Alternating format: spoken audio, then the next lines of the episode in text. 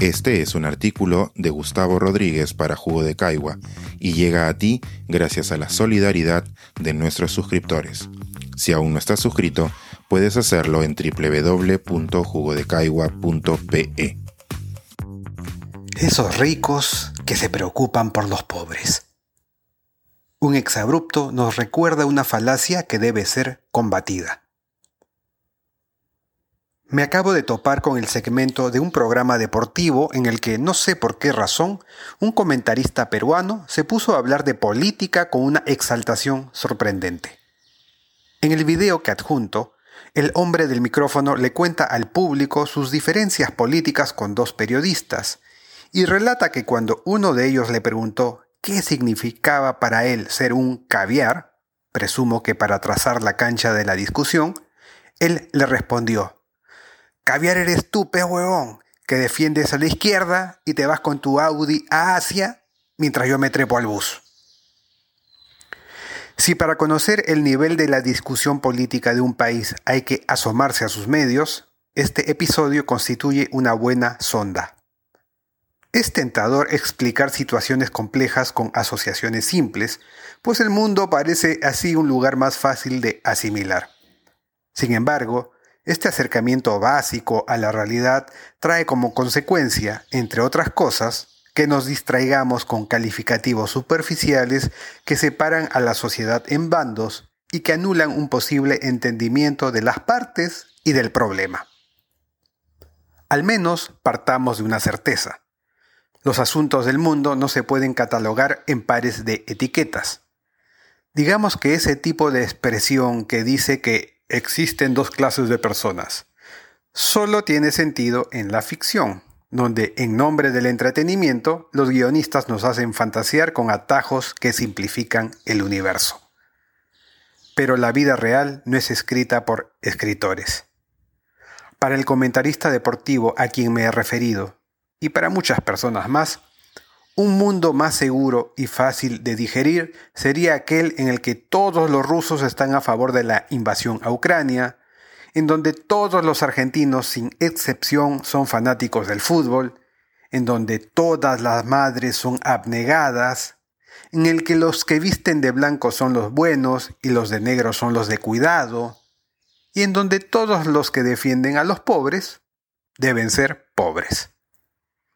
En este mundo fácilmente entendible para los infantes, sería extraño que un heterosexual se solidarice con un homosexual que acaba de ser apaleado, o que un blanco haya estado a favor de los negros que luchaban por sus derechos civiles. Porque, claro, solo un negro debería ser antiesclavista. Quizá no sea estrechez de miras lo que explique la vehemencia de este discurso, sino la velada defensa de un sistema que proclama a la caridad como la mejor manera de cambiar la desigualdad del mundo. Es decir, una falsedad maquillada de valores humanos. Dicho esto, no me cuesta nada imaginarme al referido comentarista deportivo lanzarle una frase como esta a su colega. ¿Quieres ayudar a los pobres? Dónales tu Audi, pues. La mala noticia es que ni aunque todos los dueños de autos alemanes del mundo donaran sus vehículos a los pobres, la desigualdad planetaria sería revertida. La acción individual, aunque se organice masivamente, no es suficiente para transformar el actual sistema socioeconómico a través del desprendimiento. Ninguna teletón es una panacea de largo plazo. Lo único que puede ser efectivo para acortar en el tiempo las brechas escandalosas entre los pocos que acumulan la mayoría de la riqueza y los muchos que sufren para subsistir es una transformación de las políticas públicas. Es decir, estados que reformen la manera en que la riqueza tiende a circular de generación en generación en el mismo entorno.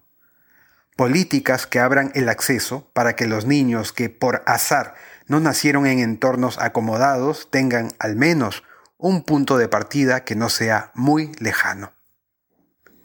Siempre me ha llamado la atención que los pobres no suelen ser virulentos con sus semejantes que defienden a los ricos, pero que los ricos sí suelen ser extremadamente críticos con los suyos que defienden a los pobres. lo cual implica que quizá me esté equivocando de cabo a rabo. Es posible que, en el fondo, ese comentarista deportivo no sea solo un representante de la oligofrenia. Tal vez, simplemente, se trate de un ejemplo más de cómo quienes pertenecen a esos recintos que se saben a salvo de la pobreza, ven como traidores de clase a quienes desean abrir un poquito la puerta. Nada enajena más que la posibilidad de perder un privilegio cuando no eres tan consciente de ser un privilegiado.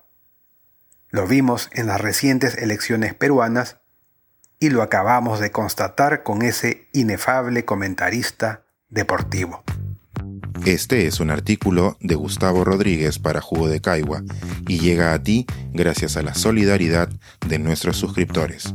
Si aún no estás suscrito, puedes hacerlo en www.jugodecaigua.pe.